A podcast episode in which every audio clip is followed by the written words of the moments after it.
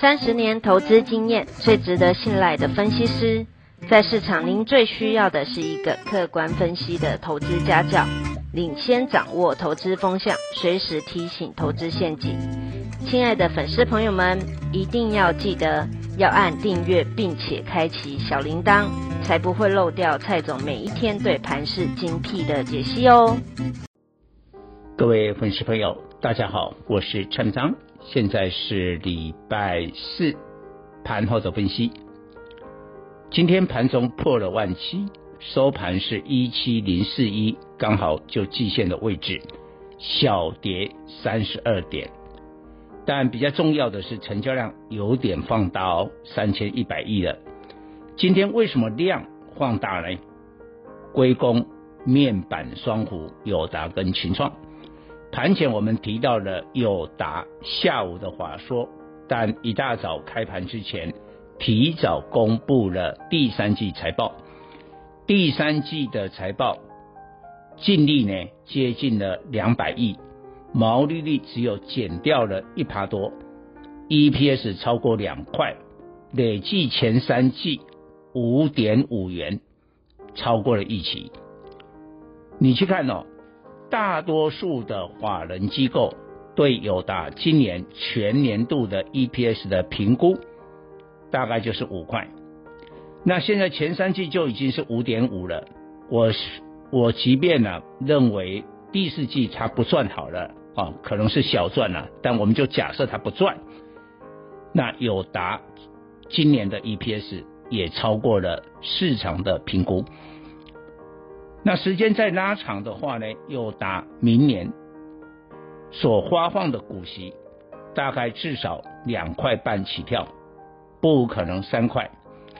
以现在的价位来讲，这个殖利率就十趴以上。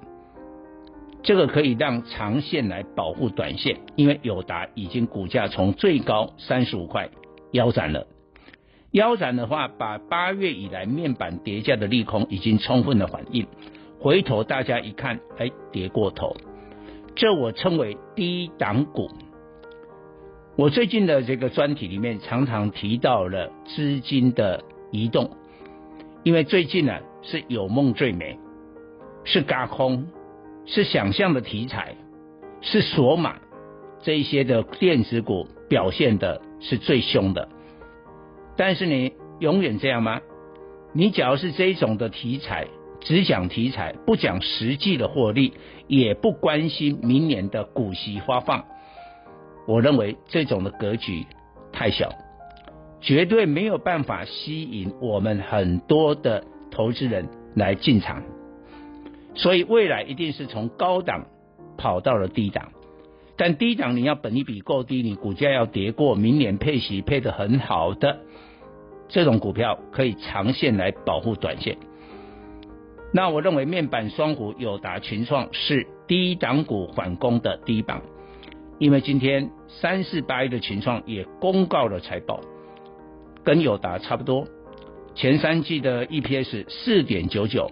也是啊，今年前三季大赚的税后净利有五百多亿，所以呢，友达群创这种前三季就赚了五百多亿的公司，你股价永远是在那个十五块、十六块啊，不太可能。所以今天友达大涨，还一度涨停，量也放出来。我认为友达即便明天周末礼拜五，因为马上就二十块的缓压了，可能会有压力的。但是市场这一股低价低档股呢，反攻的气势，我认为慢慢形成。而且我们不要忘了，到十一月十四号之前就陆陆续续公告了前三季财报。我觉得财报这个才是货真价实，才是真的东西。所以我在昨天的专题也讲过了，你不要以为元宇宙啊、宏达电这些股票啊多厉害。